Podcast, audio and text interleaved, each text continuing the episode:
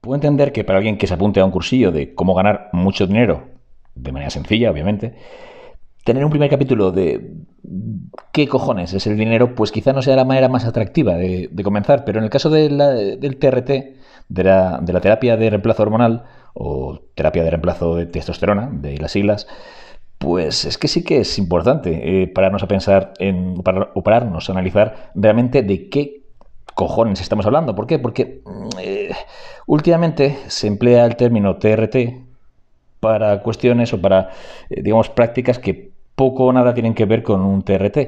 Así que vamos a intentar aclarar la cuestión.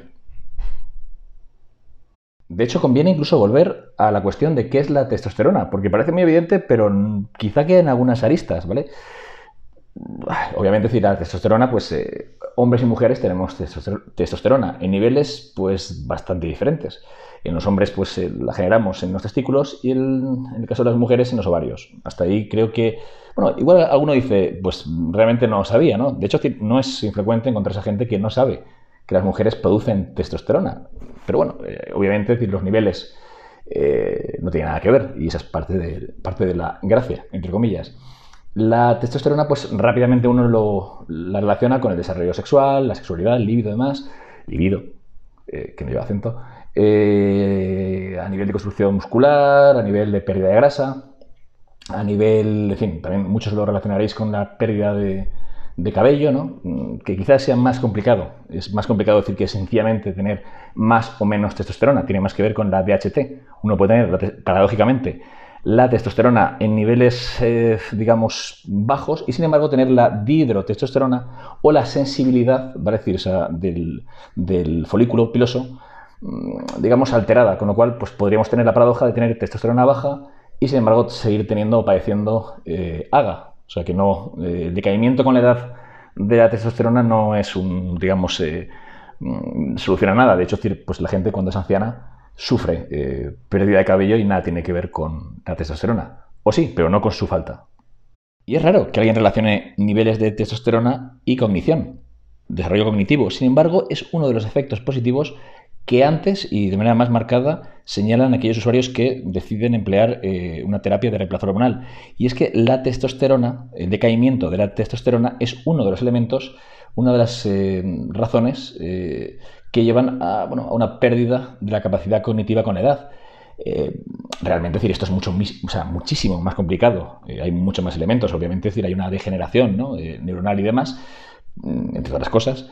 Pero la cuestión de la testosterona eh, pensar eh, que la, testosterona tiene realmente algo que ver directamente con, digamos, eh, las facultades a nivel cognitivo, a nivel mental, pues no es algo que mucha gente tenga en cuenta.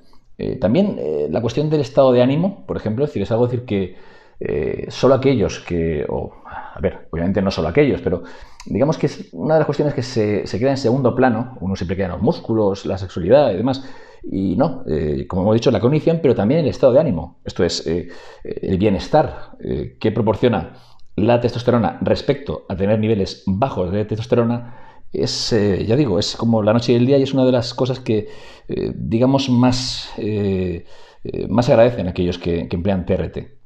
Y por si no es suficiente, añadimos el extra de que las pruebas de laboratorio pues tienen algunas deficiencias y es que generalmente cuando uno va a un laboratorio y haces unas pruebas eh, de tipo hormonal, pues eh, emplean para la testosterona total el inmunoensayo de electroquimioluminiscencia, ¿vale? ECLIA, así abreviado.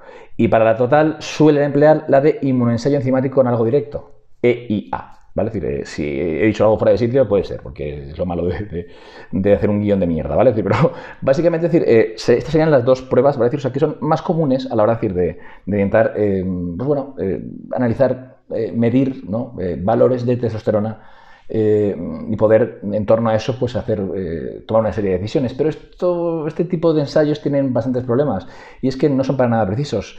De hecho eh, uno de los mayores mayores problemas es que detectan otros andrógenos. Por ejemplo imaginemos imaginemos que alguien está empleando mm, androlona trembolona drostanolona realmente este tipo de analíticas pues darían falsos positivos. Esto es Básicamente, es decir, alguien con unos niveles de testosterona, vamos, lamentables, eh, realmente decir, bajísimos, darían, darían eh, resultados altos en testosterona total y en testosterona libre. Incluso voy a ir más allá. Imaginaos a alguien que emplea eh, drostanolona o emplea nandrolona hasta inhibir completamente su eje. ¿Cuánta testosterona tendrá en el organismo? Pues niveles prácticamente residuales.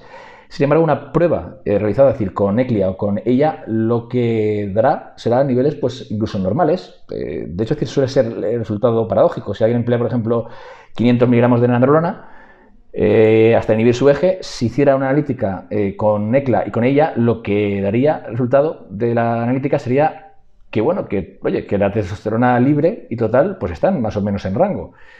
obviamente, decir, al analizar la LH, la hormona luteinizante y la FSH, la folicular, pues uno vería decir que, aquí algo falla. Tiene el texto bien, pero está hecho una mierda, está anímicamente, vamos, o sea, todos los efectos secundarios de no tener testosterona endógena.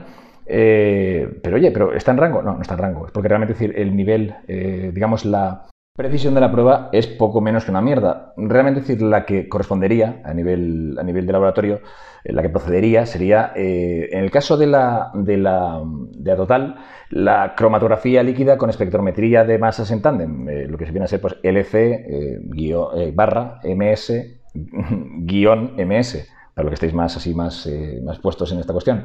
Eh, mientras que en la testosterona libre, eh, yo conocía solamente, decir, que como alternativa la ultrafiltración de equilibrio, pero he visto decir que bueno, hay, hay otra alternativa de alta precisión que sería la diálisis de equilibrio. Pero bueno, ambas servirían. Sin embargo, la EIA, ¿vale? O sea, que, que hemos mencionado anteriormente, es decir, la de inmunoensayo temático análogo directo, pues es inexacta y puede dar lugar a bastantes problemas. Así que si queréis hilar fino y de, verdad tener conclusiones, eh, digamos, eh, en fin, pruebas eh, para poder proceder, sobre todo si tenéis niveles bajos o estáis consumiendo otro tipo de, digamos, andrógenos y demás y puede dar lugar a error, pues la mejor manera es, digamos, contactar con el laboratorio para que hagan pruebas de alta precisión, que no cuesta nada, o sí, y por eso no las hacen. Pero vayamos aquí de la cuestión, al miollo, a la chicha, a la mandanga. Realmente decir, cuando hablamos de TRT, realmente no sabemos exactamente a qué nos referimos. Cuando a nivel, si, uno va a un endocrino, pues va a tener muy claro que es un TRT. Sin embargo, en el mundillo, pues digamos, culturista o eh, fitness o incluso, decir, eh, gran público, el tema del TRT y SRT, pues está un poquito como difuso. ¿Por qué? En primer lugar, porque en el mundo culturista se ha venido confundiendo, se ha venido mezclando algunos términos que básicamente es eh, cuando yo no estoy on, ¿vale? Cuando yo no estoy empleando sustancias a mogollón, ¿qué estoy haciendo? Bueno, pues hay diferentes posturas. La postura de off o PCT, esto es yo recupero mi eje hormonal mediante el uso de, determinados eh, fármacos, eh, o bien ya, pues ya me he recuperado y estoy off, ¿vale? Pero luego ha surgido toda una corriente que no es nueva. La gente ahora dice, no, es que mm, hay quien abusa mucho y no hace descansos. Esto se hace de siempre. De hecho, antes se llamaba bridge. Desde los años 80, 70, 80 y 90 la gente llamaba puente, puentear, bridge, eh, como el juego este de cartas. Lo único que eh, aquí lo que se hacía era pues un poco, eh, digamos, si, si, había una, una terapia potente, ¿no? O sea, digamos, una persona estaba en ciclo, realmente luego el bridge eh, tenía que ser algo muy, muy suave. Entonces realmente sí que había una especie de emulación de lo que sería hoy en día un TRT. Eso en cuanto a testosterona. Pero también se buscaba, obviamente, decir, eh, claro, eran culturistas, ¿no? la mesura, o sea, decir mesura y culturismo es eh, casi incompatible, y lo digo, y lo digo también como autocrítica. Em, entonces, había sustancias como el primobolan, eh, bastante famoso durante mucho tiempo por ser un bridge. Esto es, si la gente usaba pues, cantidades mm, altísimas de androlona, de trembolona, de testosterona, eh, bueno, el bridge podía consistir sencillamente en una cantidad muy baja de testosterona, que coincidiría más o menos con la de un TRT, y una cantidad moderada de primobolan, porque se consideraba que, bueno, que era bastante suave. Eh, bueno, emplear 400 miligramos de primobolan pues, podría sujetar ¿vale? Eh, sostener el físico creado en terapia. Esto, bueno, había quien lo bueno, quien consideraba decir que era oportuno. Yo considero que es muy, muy relativo y muchas veces estar sometiendo al cuerpo a ese estrés eh, continuo, pues los efectos secundarios acaban apareciendo. Luego, obviamente, cuando volvemos a estar bajo los efectos de una terapia potente de andrógenos, pues anabólicos, pues no, digamos, no somos tan receptivos. Ya digo, no es tan, no es tan lineal, ¿vale? Es decir, no es tan sencillo. Pero bueno, esto es un bridge. Eh, realmente un bridge es eh, un TRT impropio. Porque ya en la época, en fin, uno no busca, digamos, alcanzar niveles normales o niveles estándar de testosterona que naturalmente no puede producir, sino que renuncia a la posibilidad de, hacerlo y lo que hace es encima endulzarlo con esteroides anabólicos. Por tanto, el término bridge, que es el término old school, ¿vale? Es decir, para, para, una cuestión que se hace hoy en día, eh, bridge no es TRT, ¿vale? Punto uno. Punto número dos, la nueva moda. La nueva moda estaba en, vamos a coger eh, la moda antigua, básicamente un ciclo de esteroides eh, potente, y luego un bridge que es más suave y vamos a llevarlo al extremo. Y encima vamos a ponerle un nombre más molón, porque bridge suena mm, mal, suena, suena como a. Vamos a hacer algo guay. Blast and Cruise, ¿vale? Que suena casi como Bonnie and Clyde, ¿sabes? Eh, Tommy Jerry, yo qué sé, eh, eh, pues, los Simpsons, no. No, olvídalo. sí, un nombre guay. Blast and Cruise, ¿vale? Mm, las ideas de olla en el culturismo pues son, yo qué sé, son parte de, la esencia. Entonces, realmente, decir, cuando hacemos Blast and Cruise, ¿qué estamos diciendo? Eh, pues que hay un momento que es el blast, que se usa en dosis brutales, y luego un momento de cruise.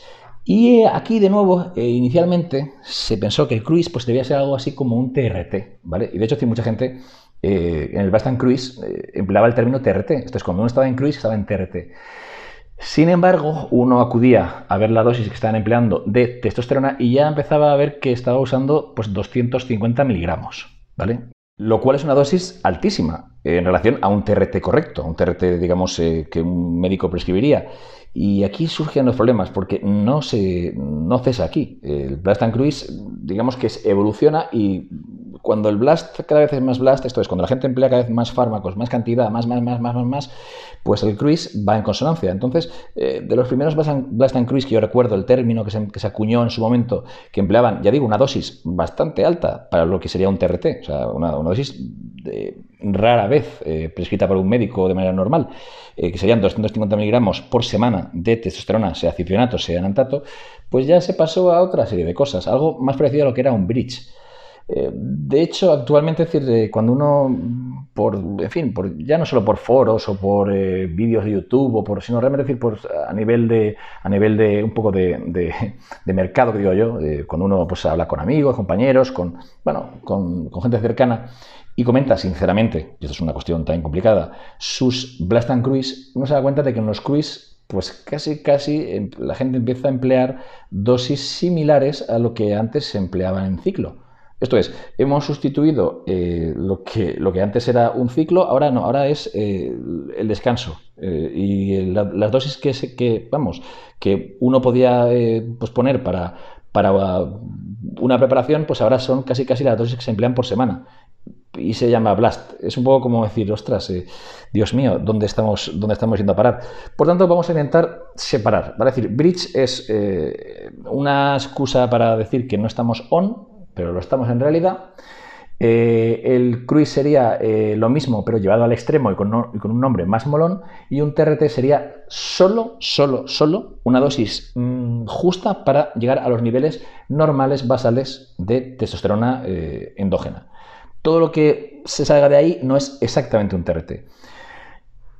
Asterisco bastante grande, antes de pasar al capítulo 2. Eh, realmente, actualmente, se emplean otra serie de fármacos eh, acompañando a la testosterona, un poco decir, para complementarla, para... y aquí se han sacado, digamos, bastantes mecanismos off-label, bastantes usos off-label, ¿vale? Es decir, fuera de lo que está prescrito. Por ejemplo, eh, junto con testosterona, en clínicas de antienvejecimiento y demás, pues emplea hormona de crecimiento con bastante asiduidad.